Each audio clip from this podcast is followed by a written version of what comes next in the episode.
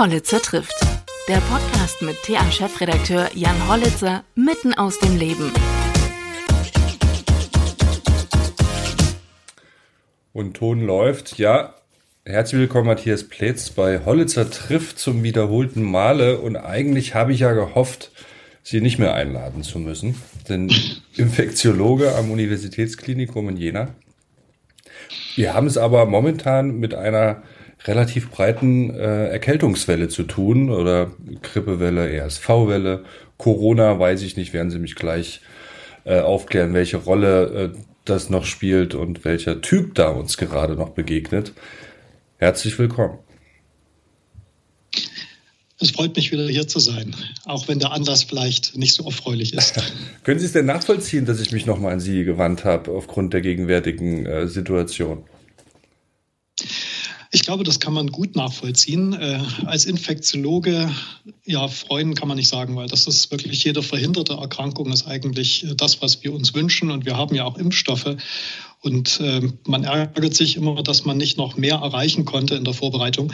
Aber ich glaube, die Pandemie und auch jetzt die Zeit zeigt, dass Infektionskrankheiten einfach ähm, unvorhersehbar sind. Ich sage immer, Infektiologie ist angewandte Evolutionsbiologie und die Evolution verläuft sprunghaft, äh, lässt sich schlecht vorhersehen und ist unaufhaltsam. Und das war auch, glaube ich, eine Fehleinschätzung der Medizin. Das ging vor 40, 50 Jahren, als man die Antibiotika hatte, die ersten Impfstoffe hatte, den riesigen Erfolg gesehen hat. Also wenn Sie an die Pocken denken, die man eradiziert hat, äh, bei Masern, Mumps, Röteln und Kinderlähmung stand man fast davor, diesen Erreger zu eradizieren. Da war die Euphorie groß, dass man dieses Kapitel endlich schließen kann. Und ja, 50 Jahre später sehen wir, dass wir es eben doch nicht können. Zum einen vielleicht, weil wir nicht alle Register gezogen haben, die wir eigentlich ziehen könnten. Äh, zum anderen aber, weil die Evolution, wie gesagt, ein, ein steter Kampf auch zwischen Mikroorganismen und, und dem Menschen mit dem technischen Fortschritt ist. Und da muss man ständig am Ball bleiben. Mhm. Mit was haben wir es denn momentan zu tun? Vielleicht können Sie das nochmal ein bisschen erklären. Was wir momentan sehen, ist natürlich Corona, wobei die Welle abflacht. Ähm, Corona ist mittlerweile nach der Surveillance des Robert Koch Instituts ähm, Vielleicht kurz zur Erklärung. Das Robert-Koch-Institut hat äh, um die 1000 Arztpraxen in Deutschland, die jeden Patienten, der mit Erkältung zu ihnen kommt, auch wirklich auf das zugrunde liegende Virus testen und melden dann diese Befunde sozusagen ans Robert-Koch-Institut. Und da sieht man, dass Corona mittlerweile nicht mehr das führende Atemwegsvirus ist, sondern es liegt auf Platz vier bis fünf. Und die ersten Plätze nehmen eben ein die Influenza-Viren. Die waren letzte Woche sogar die führenden Viren, gefolgt von äh, Rhinoviren, das sind die Schnupfenviren und RSV. Und dann kommt erst Corona. Mhm. Und gerade in den Schulen äh, merkt man das ja momentan in Kindergärten, dass unheimlich viele äh, Kinder und Jugendliche ausfallen. Woran liegt das genau? Das ist eine sehr kluge Frage. Da hatten wir auch in unserer Neustart-Studie schon Überlegungen angestellt. Wir haben ja jetzt äh, durch die AHA-Maßnahmen, durch die Maskenpflicht, ähm, gab es ja zwei Jahre lang keine Atemwegssaison, sozusagen keine Atemwegsinfektionssaison. Also Influenza zirkulierte knapp zwei Jahre nicht, RSV zirkulierte knapp zwei Jahre nicht. Auch die Pneumokokken, das ist der häufigste bakterielle Erreger, der Lungenentzündung, auch die waren zurückgedrängt. Das hatte sicherlich große Vorteile, weil die Sterblichkeit durch die Atemwegsinfektion deutlich rückläufig war. Vielleicht sogar die Sterblichkeit von Komplikationen durch die Atemwegserkrankung. Können wir auch gern noch drüber sprechen. Wir wissen ja, dass Atemwegserkrankungen Schlaganfall und Herzinfarkt äh, provozieren können. Aber auf der anderen Seite sind gerade die Kinder, in den letzten zwei Jahren nicht mit den Erregern in Kontakt gekommen. Und wir hatten das schon im Spätsommer, Frühherbst letzten Jahres gesehen. Da gab es diese RSV-Welle damals schon bei den Kleinen. Und das lag sicherlich nicht daran, dass die Immunität in der Gesamtbevölkerung nachgelassen hat. Das können wir auch mit der Neustadt-Studie bestätigen. Wir haben den Neustädtern an der Stelle, ich wäre nicht müde, Danke zu sagen für die, für die Studienteilnahme. Wir haben den Neustädtern über ein Jahr Blut abgenommen und haben eben gesehen, dass die Antikörper gegen Influenza bei den Erwachsenen und auch die Antikörper gegen RSV bei den Erwachsenen zumindest innerhalb des einen Jahres nicht groß zurückgehen. Trotzdem hatte man diese RSV-Welle gesehen und die Erklärung ist eben, dass viele Kinder ihren Erstkontakt mit RSV dann zeitlich gedrängt durchgemacht haben. Denn auch mit RSV kann man sich mehrmals infizieren. Und die Influenza war, wie gesagt, in der letzten Saison weiterhin zurückgedrängt. Aber was wir jetzt sehen mit dem Rückgang der Maskenpflicht ist natürlich, dass die Viren wieder zirkulieren und jetzt auch die Kinder ihre Erstinfektion mit Influenza nachholen. Das war auch so zu erwarten, denn in Australien, die haben eine sehr gute Surveillance und die Südhalbkugel hat ja die Influenza immer sechs Monate Zeit versetzt und die hatten schon im Sommer berichtet, dass sie eine recht starke Influenza-Welle gesehen haben, die untypischerweise eben vor allen Dingen Kinder betroffen hat. Wird genau das gleiche Phänomen sein, was wir jetzt eben auch sehen bei uns. Mhm. Wenn man das vorhersehen hätte können, hätte man da auch anders reagieren können oder gibt es gar nichts, dass man damit irgendwas auf, hätte aufhalten können? Also zumindest bei Grippe hätte man sehr kurzfristig sogar reagieren können. Denn es gibt Grippeimpfstoffe für Kinder. Was viele nicht wissen, für Kinder gibt es sogar einen nadelfreien Impfstoff. Das ist ein Nasenspray. Ich persönlich äh, impfe meine Kinder damit immer auf eigene Rechnung. Dieses Nasenspray enthält ein sogenanntes kälteattenuiertes Virus. Das ist also ein Lebendimpfstoff. Das Virus kann sich nur bis 30 Grad vermehren. Da gibt es einen halben Milliliter in das rechte und einen halben Milliliter in das linke, linke Nasenloch. Dann vermehrt sich das Virus sozusagen in den Nasenvorhöfen. Das schafft es nicht mal, eine richtige Rachenentzündung hervorzurufen, weil das dem Virus da schon zu warm ist. Und ähm, diese Empfehlung für Kinder, also Kinder gegen Grippe zu impfen, das hätte man vielleicht wirklich tun können, auch nach dem Sommer, auch relativ schnell tun können. Ich weiß jetzt nicht, warum es die STIKO nicht getan hat. Eine mögliche Erklärung ist, dass die Weichen für die Impfstoffbeschaffung ja eher schon immer ein Jahr vorher festgestellt werden. Deswegen hatte die STIKO, wo sie sehr gut reagiert hatte, fand ich, ähm, diesen Hochdosimpfstoff für Erwachsene schon im Sommer empfohlen und die wissenschaftliche Begründung dann erst im Januar nachgeliefert, weil sie wusste, im Januar ist sie dann zu spät, weil im Januar werden schon oder sind die Impfstoffbestellungen schon aufgegeben. Und die Hersteller produzieren natürlich Impfstoffe nicht auf Lager, weil die nur begrenzt haltbar sind und weil das ein großes Investment ist, wenn das nicht abgenommen wird. Mhm. Und ähm, aber für Kinder hätte man das vielleicht eher schon tun können. Und es gibt ja auch in einem Bundesland in Deutschland eine eigene Impfkommission, in Sachsen. Das hat historische Gründe. Und die Sachsen haben seit vielen Jahren eine Impfempfehlung auch für Kinder. Und ich hätte mir das, wie gesagt, für diesen Winter gewünscht.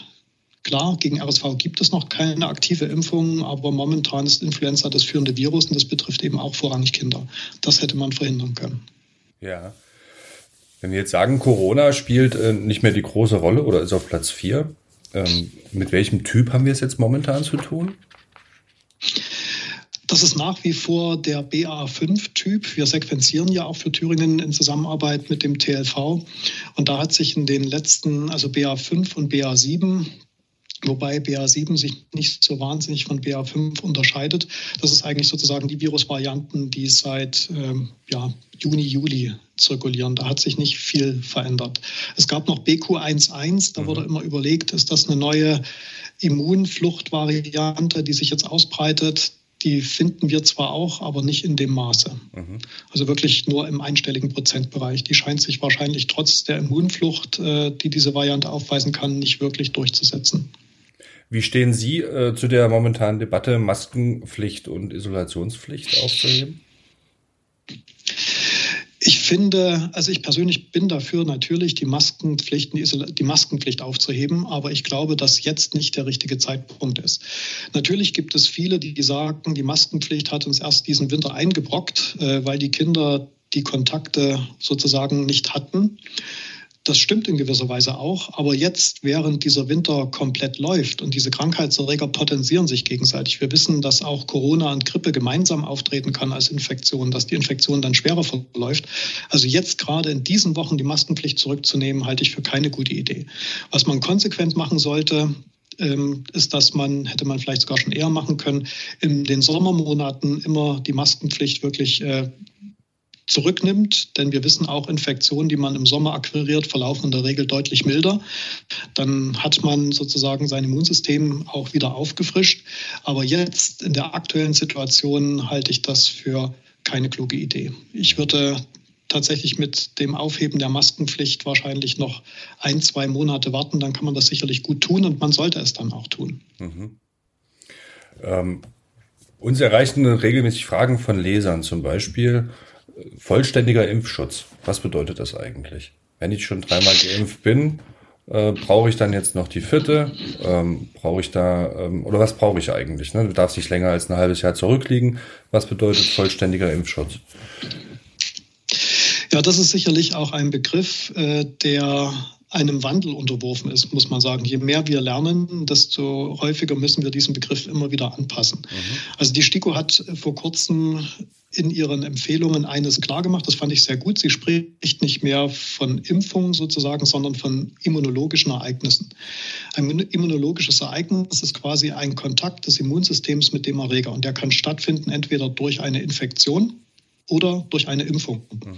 Und dann zählt man die immunologischen Ereignisse und eine Grundimmunisierung ist sozusagen zwei plus eins. Also zwei, zwei Impfungen waren das in der Regel und eine Auffrischimpfung.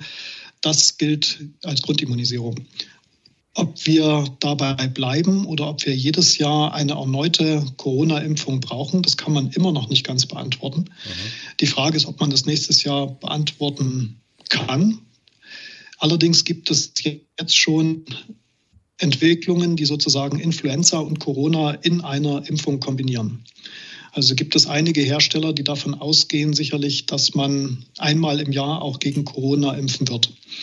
Ob das so sein wird, äh, ich aber, muss ich sagen, aufgrund der Daten, und ich lese sehr viel dazu, nicht sagen, auch von Seiten der WHO, wo wir das äh, wiederholt diskutiert hatten, gibt es hierzu noch keine abschließende Meinung. Man muss einfach gucken, wie sich das Virus in den nächsten Monaten entwickelt. Das wäre nämlich auch gemeint. Und vielleicht noch, hm? Sie zuerst. Das wäre nämlich auch genau meine Frage gewesen, wenn es äh, doch so oder so aggressive andere Viren gibt und Erreger gibt, warum man dafür nicht eigentlich eine Impfpflicht oder eine, eine, Impfempfehlung ausspricht in dem Maße, wie man es für Corona tut, wenn man, wenn man merkt, dass Corona gar nicht mehr das ist, woran die Leute gerade erkranken und äh, reihenweise, reihenweise ausfallen.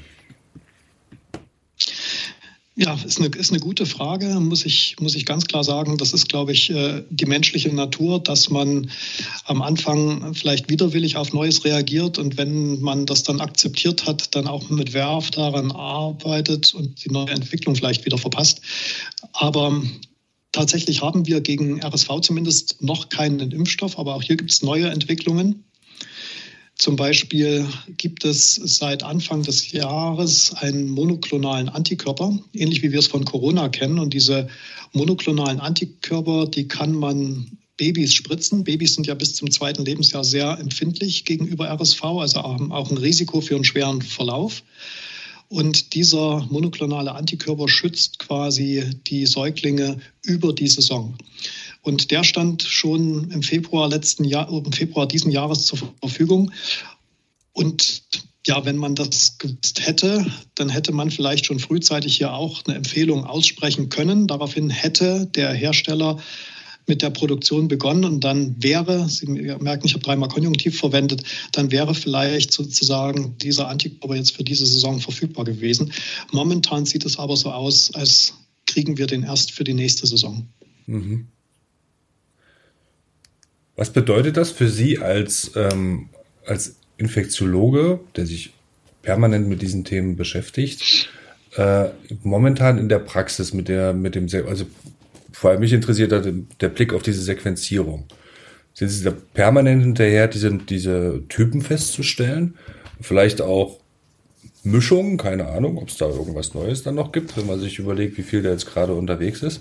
Was ist da jetzt gerade Ihre Hauptaufgabe während, während der Pandemie oder vielleicht auch einer ausklingenden Pandemie? Also wir machen natürlich weiter die Sequenzierung von Corona, beobachten das auch, aber das machen wir in Thüringen. Das läuft aber natürlich auch auf Bundesebene über das Robert Koch Institut. Dann müssen wir auch ständig ähm, unser Umgehen mit diesen Patienten in der Klinik überdenken. Also wir haben zum Beispiel, wenn wir bei der Krankenhaushygiene sind, haben wir ja sehr darauf geachtet, die Kliniken nicht zu überlasten und äh, Patienten in Einzelzimmer zu nehmen. Und das hat natürlich auch alles, alles, was man tut, hat eine Konsequenz. äh, eine gute, aber alles hat auch in gewisser Weise einen Nachteil. Zum Beispiel durch diese stringenten Isolationskliniken, durch das viele Screening auf Corona sind auch viele Patienten mit äh, chronischen Erkrankungen, Herz-Kreislauf-Erkrankungen, mit Tumorerkrankungen in der Pandemie nicht optimal versorgt worden. Und hier ist natürlich, äh, gibt es jetzt viele, die auf Termine warten, die man, äh, die man behandeln muss, also wo es, wo es längere Wartelisten geben, die eben auch durch diese Isolationsmaßnahmen während der Pandemie entstanden sind. Und jetzt muss man mit Augenmaß diese Maßnahmen wieder lockern, um auf der einen Seite, wie gesagt, zu verhindern, dass Corona wirklich nochmal richtig zurückkommt. Mhm. Auf der anderen Seite können können wir nicht so weitermachen, weil wir die Kapazitäten dafür gar nicht haben. Und äh, was wir auch, äh, das war sozusagen die Überwachung, die Krankenhaushygiene. Und äh, natürlich spielt auch die Therapie eine Rolle. Und was wir hier auch lernen, wir hatten äh, zum Beispiel gelernt bei Corona in den ersten zwei Jahren, dass Corona meist allein kommt als Infektion. Mhm. Viele Atemwegserreger, ich hatte es ja schon gesagt, äh, können kombiniert auftreten. Der Klassiker ist immer eine Influenza Virusinfektion gemeinsam mit einer sogenannten bakteriellen Superinfektion, zum Beispiel durch Pneumokokken. Und diese Mischinfektionen laufen dann auch, verlaufen deutlich schwerer. Deswegen geben wir zum Beispiel Patienten, die mit Influenza aufgenommen werden müssen in die Klinik gleich zu Beginn ein Antibiotikum, um diese Bakterieninfektion nicht zu verpassen, weil die die Sterblichkeit deutlich erhöht. Bei Corona haben wir das nicht getan, aber wir lernen jetzt äh, dadurch, dass die Masken zurückgenommen werden, kommen eben auch nicht nur die Atemwegsviren zurück, sondern auch die Bakterien zurück. Und wir sehen, dass es bei Corona zum Beispiel bakterielle Mischinfektionen gibt, die eben auch einen schweren Verlauf bedingen. Und auch hier müssen wir die Therapiekonzepte wieder anpassen. Also es ist ein fortlaufendes Beobachten mhm. der Epidemiologie, mhm. ein Reflektieren und ein Isolations- und Behandlungsmaßnahmen. Wenn Sie jetzt nach China schauen, zum Beispiel, ne, ähm, wo man von der Null-Covid-Strategie abgeht, erwarten jetzt einige Experten, dass es dort ein, ein, ein ziemliches Infektionsgeschehen geben wird. Ähm, wie sieht es momentan da aus? Ähm, haben Sie da Erkenntnisse? Also aus China kriegen wir nicht, nicht sehr viele Daten. Die Chinesen halten ja viel zurück. Eine Kollegin von mir zum Beispiel, die hat die WHO-Kommission geleitet, die in China herausfinden wollte, ob das ein Laborunfall war, der Beginn der Pandemie. Und ich hatte mit ihr vor einigen Monaten gesprochen. Sie meinte natürlich, wie zu erwarten, wenig, weil sozusagen die Kommission äh, wirklich abgeschirmt wurde und nicht wirklich viel untersuchen konnte. China hat auch aus, ja wahrscheinlich aus Stolz heraus, würde ich sagen, auf die westlichen Impfstoffe verzichtet. Die hatten ja ihren eigenen Impfstoff, von dem wir wissen, dass er nicht sonderlich gut wirkt. Mhm. Und jetzt haben wir natürlich ein Land mit äh, über einer Milliarde Einwohner, in dem das Virus bislang kaum zirkulierte, wo ein ja, mittelmäßig wirkender Impfstoff verimpft wurde. Und das Virus hat sich ja in den zwei Jahren Pandemie deutlich weiterentwickelt. Das ist jetzt, die Varianten jetzt sind so viel leichter übertragbar als die Varianten äh, sozusagen in 2020 leicht übertragbaren Varianten treffen jetzt auf eine Bevölkerung ohne Grundimmunität. Und ähm, ich kann darüber nur spekulieren. Mhm. Äh, Zahlen, wie gesagt, kenne ich nicht groß, aber das wird für die Chinesen sicherlich einfach. Man kann nur, wenn ich dort äh, sozusagen in Public Health Entscheidungen treffen müsste, dann kann man sicherlich über so eine Mitigationsstrategie nachdenken, also die Welle abzuflachen. Aber man muss die Welle sicherlich durchlaufen lassen, weil diese Varianten, die wir jetzt haben in 2022, die kann man sozusagen gar nicht einsperren. Mhm. Nochmal vielleicht eine Frage zu diesem RSV oder RS-Virus. Ähm, was ist denn der Unterschied zwischen einer Bronchiolitis und einer Bronchitis? Also also ich habe das durch meine Kinder auch gelernt, die leider alle auch dieses, dieses Virus hatten, ähm, dass man da relativ schnell oder leicht ähm, eine, eine Bronchiolitis bekommen kann oder eben auch eine Lungenentzündung, aber vorher kannte ich eigentlich nur Bronchitis. Also die Bronchitis äh, betrifft, wie der Name eben sagt, die Bronchien. Itis heißt ja immer Entzündung mhm. im medizinischen Kontext, was nicht immer gleichzusetzen ist mit Infektion, aber eine Infektion führt immer zu einer Entzündung. Nicht jede Entzündung sozusagen entsteht durch eine Infektion. Bei einer Bronchitis sind die größeren Atemwege betroffen. Eine Bronchitis äußert sich dadurch, dass ich äh, die allgemeinen Entzündungssymptome natürlich habe, Fieber, Husten, ähm, vielleicht Schmerzen beim Atmen an der Stelle. Aber bei der Bronchiolitis sind die kleineren Verästelungen der Bronchien betroffen. Und wenn die anschwellen, kann natürlich das Lumen da auch deutlich eingeengt werden. Und dann kriegen die Kinder eben die Luft äh, nicht nur schlechter rein, das ist gar nicht so das Problem bei der Bronchiolitis, sondern man kann die Luft schlecht ausatmen. Und daher kommt es zu diesem expiratorischen Giemen, wie man sagt. Also wenn das Kind ausatmet, man legt das Stethoskop auf, dann hört zu sagen, wie sich die Luft beim Ausatmen durch diese eingeengten Bronchioli, also die kleinen Bronchien, hindurchzwängt. Jetzt habe ich es verstanden.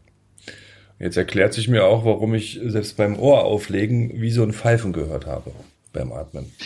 Genau, Genau, das ist ganz, das ist ganz typisch. Es gibt ja noch, wenn wir schon beim Medizinischen sind, bei kleinen Kindern gibt es ja auch noch den Pseudogrupp. Ja. Der betrifft zum Beispiel die, die großen Atemwege, äh, betrifft auch nur sehr kleine Kinder, weil bei denen auch die Luftröhre sozusagen noch so einen kleinen Durchmesser hat, dass wenn es zu einer Schleimhautschwellung kommt, dieser Durchmesser deutlich eingeengt wird. Und das kann man zum Beispiel unterscheiden, dass hier das Atemgeräusch äh, beim Einatmen entsteht. Aha. Also wenn die großen sind und die sind verengt, dann habe ich ein Geräusch beim Einatmen. Wenn die kleinen Luftwege, die Bronchioli, verengt sind, dann habe ich ein Geräusch beim Ausatmen, also ein Nebengeräusch, das ich wahrnehmen kann. Mhm. Vielen Dank, Herr Pletz, dass Sie sich heute wieder die Zeit genommen haben für mich. Ähm, und ja, wie immer, hoffentlich müssen wir uns nicht nochmal sprechen. Aber es ist immer wieder eine Freude, wenn wir uns sprechen. ähm, und hoffen wir, dass, dass diese Welle schnell Sehr gerne, hat mir auch viel Freude gemacht. Dankeschön.